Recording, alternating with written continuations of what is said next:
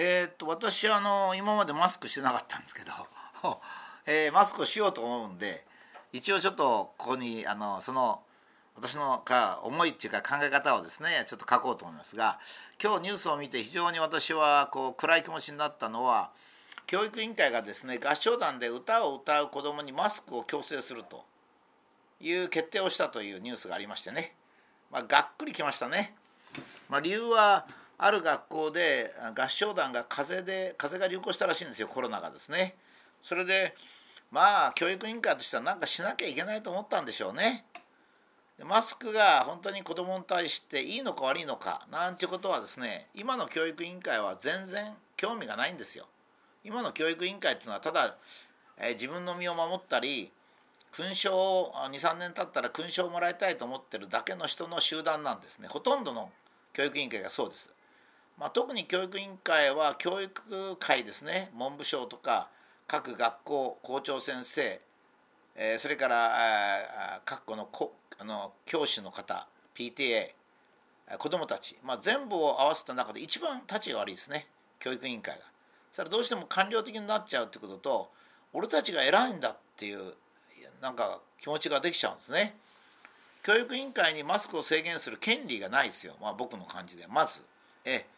教育委員会はですね例えばマスクをするかどうかっていうのはやっぱりこれはもしもあの決めるんだったらですね医師会ですね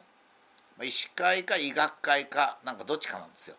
これはあのそういうことを自分が教育委員会のメンバーだから社会に偉いから自分が決める能力があるってことはないんですね。教育委員会は教育のことは専門ご専門ですがマスクに関する子どもの健康っていうのはやっぱり小児学会とかそういうところがまずは聞かなきゃいけないですね。少なくとも感染学会と教育学会にはあ小児学会には聞かなきゃいけないですね。まず感染学会にマスクは流行を止めるのにあの必要ですかと聞く必要がありますね。それで説明する時もあの、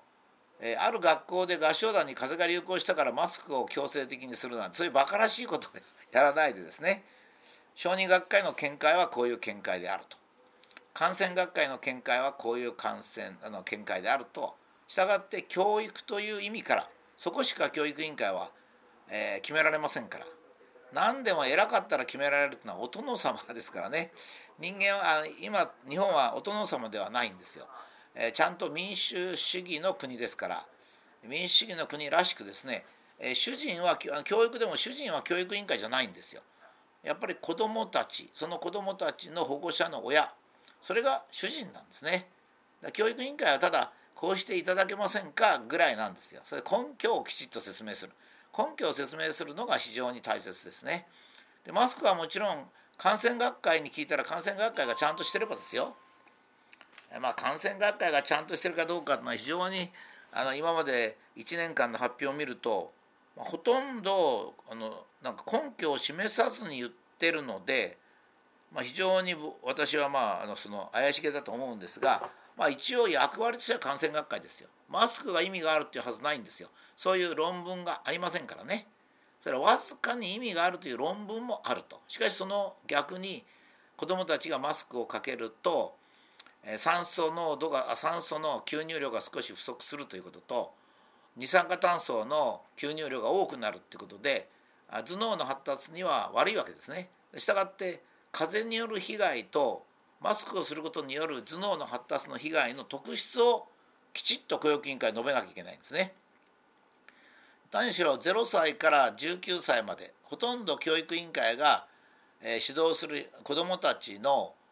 新型コロナウイルスは2月から現在まで死者がゼロですね感染者も非常に少ないんです。これはもう例年のインフルエンザとか夏風邪の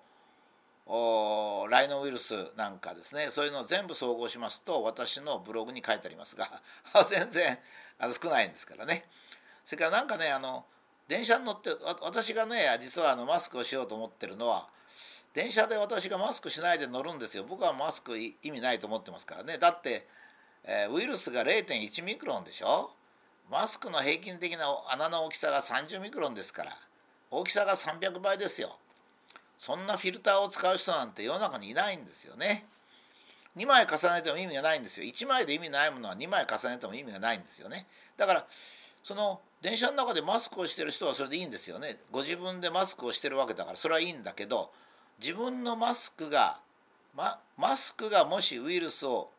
阻止できるとしますよ。できるとしますとね。そうすると阻止できると思うからその人は自分ご自分で判断してマスクをしてるわけでしょ？そこに僕が乗ってきますよマスクしてない僕が。したら自分のしてるマスクに自信があれば僕はマスクをしてるかどうか関係ないですよ。たとえ僕が新型コロナに感染してて僕の口からウイルスが出ててもですね自分がマスクしてんですから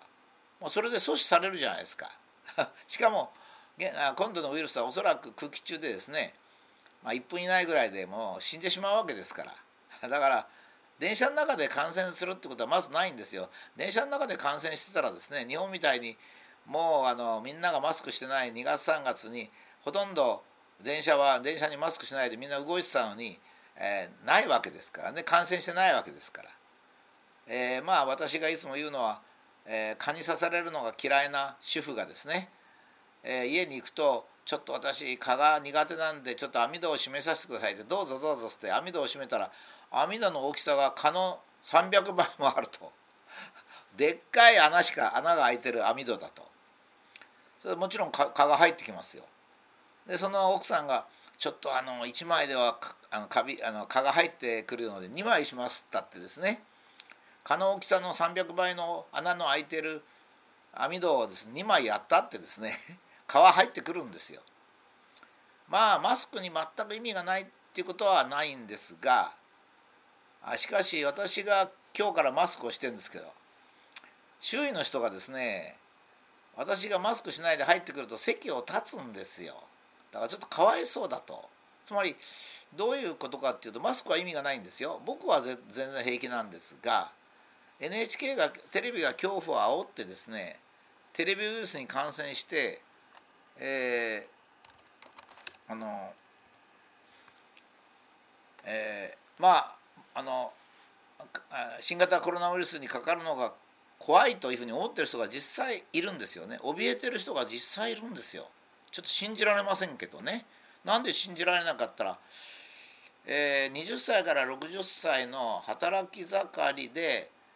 今までコロナウイルスで亡くなった方がたった90人とか100人とかいうレベルなんですよ。こんなのは普通病気って言わないんですよね。インフルエンザとかライノウイルスとかまあいろいろおたふ風邪その他がありますがそういったウイルス性の病気でですね1年に死ぬ人っていうのはそのそういう桁じゃないんですよね。まあインフルエンザだったら1万人とか肺炎だったら10万人とかそういう桁の話なんでまあ20歳から60歳の働いてる人たちはまずコロナは全く意味がなあの関係なくてなんかそういう風も珍しい風があるぐらいだねっていうのが本当なのにテレビが煽ったわけですよ。テレビがどういうふうに煽ったかって言ったら、まあ、いつも言ってますけどね。大体個人が風邪をひいたからってテレビに出るなんていうのは今度が初めてですよ。誰々が有名人だと大体出るんですよ。もしかしたら僕が風邪ひいても出るかもしれないですよ。テレビに。武田邦彦がコロナにかかりました。いやまあ名誉っちゃ 名誉ですけどね。武田邦彦がインフルエンザにかかりましたっていうのは絶対放送しないんですよ。そういうので騙されちゃう。それで今日またねタッチの悪い記事がありましたね。高齢者が非常に多いとデータがあるように書いてる記事に合いました。私はまああしょっちゅうその年齢によるコロナのウイルスのかかり方を見てると高齢者はかかりやすいってことありません。え高齢者はもともと死にますから。その記事はひどかったですね。あの高齢者はコロナに入あのかかって苦しむんだ。いやコロナにかかって苦しむんじゃないんですよ。高齢者ってのは常に死ぬんですね。例えばいやあの高齢者がほとんどコロナで死んでます」いやそれ何言ってんですかと。高齢者はもともとほとんど70歳以上の人が人間は死ぬんですよ。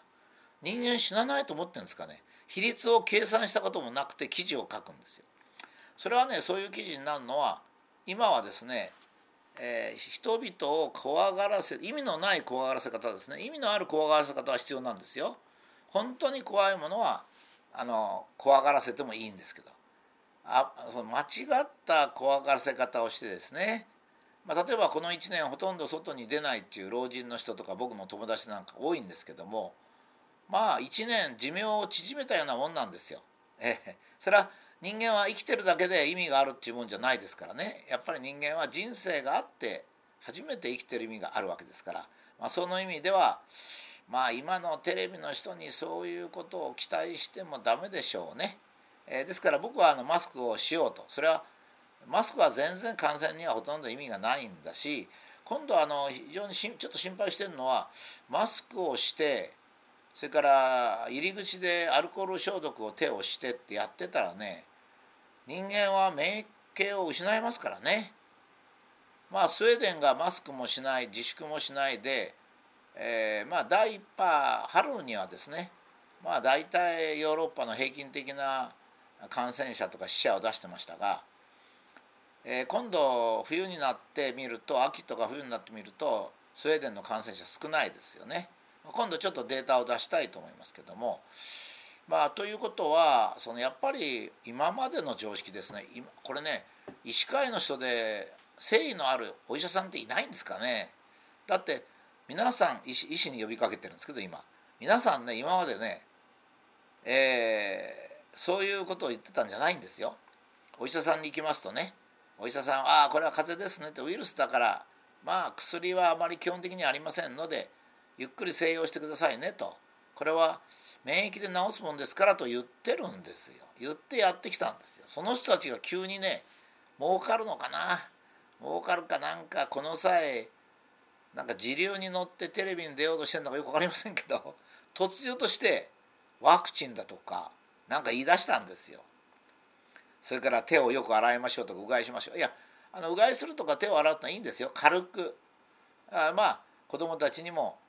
外出から帰ったら手を洗いましょう。うがいをしましょうっていうのは一般的なこととしてはいいんですけどね。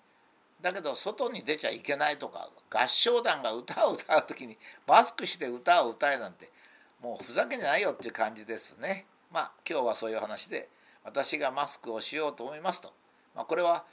えー、マスクのテレビウイルスに感染してコロナコロナの風邪に怯えてる人が多いんでまあそれはやっぱり認めてですね周りの人が恐怖心を起こさないように、えー、しようと思いますね。やっぱり法治国家っていうのはもしやるんだったら国会でマスクをかけるように法律を作んなきゃいけないんですね。国会で決めることもできないようなことを国民の雰囲気でまるで、えー、昔あった村八部とかそういう噂段階でマスクをやるマスク警察なんていうのが現れるっていうのがすごく野蛮な国になったなと思って僕はあまりいいとは思ってないんですね。